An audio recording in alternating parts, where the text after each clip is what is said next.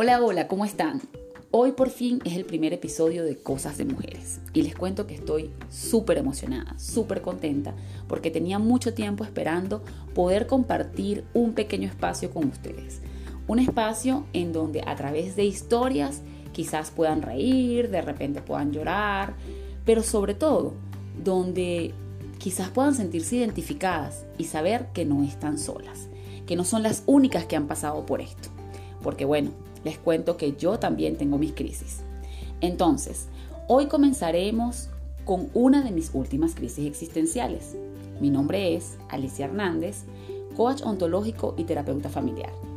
Hablaremos de lo que algunos llaman la crisis de los 40. ¿Es un mito o es una realidad? No sé si alguna vez han escuchado decir a esas personas cuando comentan, mira, este está pasando por la crisis de los 40. Cuando es un hombre, por ejemplo, eh, que se compró una moto o que quizás está saliendo con una chica menor, suelen decir este comentario. O cuando es una mujer que, por ejemplo, eh, quiere estar de apariencia jovial, o quizás también que sale con un chico menor. Pero cuando esto pasa yo me pregunto, o por lo menos antes me lo preguntaba, ¿esto será real? Pues les cuento que mi experiencia personal, esto de los 40 a mí me dio tremendo batucón. Y me pegó hasta con el tobo, como diríamos aquí en Venezuela. Pero bueno, la idea no es sonar dramática con todo esto. Simplemente sabemos que hay una tendencia social, desde que el mundo es mundo, a que la mujer es vista de una manera distinta. Claro, tenemos una naturaleza emocional que hace casi imposible que aquellos cambios hormonales, físicos o emocionales, ¿ok? No nos hagan ver distinta, no nos afecten como mujeres. Según las estadísticas, los hombres ¿ok? son más propensos a este tipo de crisis de los 40. Y en el caso de las mujeres, más hacia la crisis de los 50, por esto de, bueno, de todos los cambios hormonales y de la menopausia.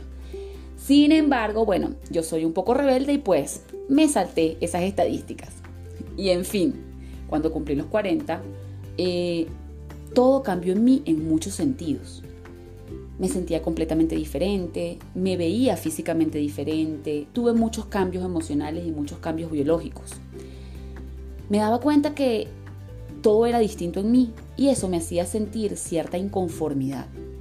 No sé, era como que no estaba conforme con, con quien era en ese momento, como que me sentía incómoda dentro de mi cuerpo. Les cuento que no fue hace mucho, porque el día de hoy tengo 43. Pero lo importante de esto es que muchísimas personas eh, que estaban a mi alrededor me decían, Alicia, pero es que los 40 son lo mejor, o sea, las mujeres cuando tienen 40 o cuando llegan a los 40 se sienten más seguras de sí mismas, eh, están más claras con lo que quieren, eh, son más libres. Y yo decía, Dios mío, o sea, ya va. Si yo cuando tenía 20, que me veía espectacular, no me sentía segura, o sea, ¿qué les hace pensar que ahora que tengo 40 y que tengo que pasar horas en el gimnasio para verme relativamente bien, pues me voy a sentir segura? Era lo que pensaba. Y quizás muchas de ustedes dirán, bueno, Alicia, pero eso es cuestión de personalidad. O sea, definitivamente quizás había un tema de inseguridad allí contigo. Y sí, quizás sí, ¿por qué no? Eh, al final de cuentas, eso es parte del proceso y de la maduración de cada persona. No con esto quiero decir que todas las mujeres reaccionemos igual. Fíjense que yo hice una encuesta, ¿ok? Porque yo decía, yo tengo que saber si esto me está pasando solo a mí o hay muchas de mis amigas o muchas mujeres conocidas pues que están pasando por lo mismo. Y les cuento que fue peor el remedio que la enfermedad. Porque pues descubrí que yo era una de las pocas que tenía este ataque de locura. Pero bueno, también para mí eso fue maravilloso. ¿Por qué? Porque me permitió reconocer, aceptar y ver muchísimas cosas. Pero bueno, continuemos con el tema de cómo se ven las mujeres a los 40, ¿no? El tema de la seguridad y todo esto. Yo decía, bueno, las mujeres cuando tienen 40 años y no están casadas, ¿ok? Típico que tienen esa amiguita que se acerca y te dice, mira, ¿y para cuándo? ¿Cuándo te casas? O la tía o la mamá que viven preguntándote que cuándo vas a hacer una vida con, con alguien, ¿no? Y en el caso de que la mujer no tenga hijos, pues entonces viene la pregunta, ¿y para cuándo los hijos? Te estás poniendo vieja, el reloj biológico va a llegar a pararse. Entonces yo me pregunto, Dios, pero qué manía la de la gente, ¿ok? de querer etiquetar la felicidad.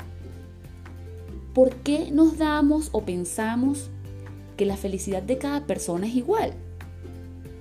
¿Por qué queremos estigmatizar la felicidad con un hijo o con una pareja o con una profesión? Señores, la felicidad de cada quien es algo muy personal. Particularmente, bueno, yo tengo un hijo y tengo una pareja, pero eso no significa que sea más feliz o menos feliz que las mujeres que no lo tienen. Hay mujeres que son felices, plenas, sin hijos, y las conozco, vale acotar. Hay mujeres que son sumamente felices teniendo pareja y otras sin pareja. Hay mujeres que son sumamente felices siendo simplemente profesionales. Entonces, por favor, dejemos de etiquetar la felicidad como algo común, ¿no? Para todo el mundo, como que todas tenemos que ser felices igual. Pero bueno, eh, ahora hablando sí un poquito con, más seriedad. Efectivamente, mi experiencia, ¿ok? De, los 40, eh, me llevó a ver la vida distinta. Sí me llevó a sentirme más madura, me llevó a sentirme más libre, muchísimo más libre, me llevó a, estar más clara de lo que yo quería para mí y de lo que no quería para mí. Me llevó a tener la capacidad de poder decir, no, esto no lo quiero en mi vida, ¿ok? Pero eso no significa de que no hubiese sentido ese gran terremoto que sentí de emociones, porque para mí de verdad eh, fue un terremoto de emociones de varios meses, que vale aclarar que fue perfecto, fue muy bueno. ¿Por qué? Porque me permitió revisarme. Revisarme y preguntarme, Alicia, ¿cómo te estás viendo? ¿Dónde estás poniendo tu valor como mujer? Quizás en tu cuerpo. Quizá simplemente has basado tu vida en la parte física. ¿O le has dado más valor a tu parte física? ¿De verdad existen todas esas limitaciones que te estás poniendo? O mejor dicho, ¿existen todas esas limitaciones o tú te las estás poniendo? ¿Cuántas veces nos ponemos limitaciones en la vida? Y no solo en esta etapa, sino cuando algo sucede y decimos, no, yo no puedo hacer esto porque tal cosa. ¿De verdad las mujeres cuando ya tenemos 40 años no podemos ser madres? ¿De verdad las mujeres cuando tenemos 40 años ya no somos igual de bellas. Entonces eso me hizo entrar en un, proceso de reflexión maravilloso de cuál era realmente el valor que yo me estaba dando como mujer, de cómo me estaba viendo. Y esa es mi invitación, a que nos veamos, a que nos hagamos preguntas interesantes, a que nos revisemos, y no solo con los 40, no solo con este tipo de crisis, sino con cualquier tipo de crisis en nuestra vida cómo me estoy viendo, cómo me estoy valorando, qué limitaciones me estoy poniendo. Los cambios siempre existirán. Y realmente quien juzga si este cambio es bueno o es malo somos nosotras. Cada persona es lo que quiere ser, tenga 20 años, tenga 30, tenga 40. ¿Cuántas personas no han logrado llegar a la plenitud de su vida quizá profesional, familiar, después de los 40 años. Hay infinidad de historias que nos muestran esto. Entonces, ¿por qué nosotras no? Las limitaciones están en nuestra mente. Y el sentirnos cómoda con lo que tenemos, con la edad, con el físico, ¿ok? Depende única y exclusivamente de nosotras.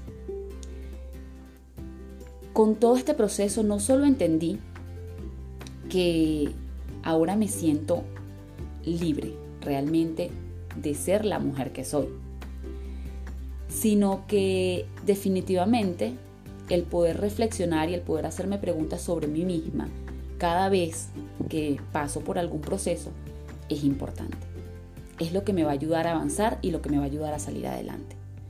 Por eso, si estás pasando por algo parecido, no tiene que ser la crisis de los 40 pero por algún tipo de crisis existencial, te invito a eso, a que primero te hagas preguntas, que en función de esas preguntas te des respuestas, respuestas sinceras, respuestas llenas de ti, Puedes mentirle al mundo entero, pero jamás podrás mentirte a ti misma. Y que luego aceptes. Aceptes esa nueva realidad y fluyas con ella. Eso es lo que te va a ayudar a avanzar. Así que bueno, aquí te dejo mi historia.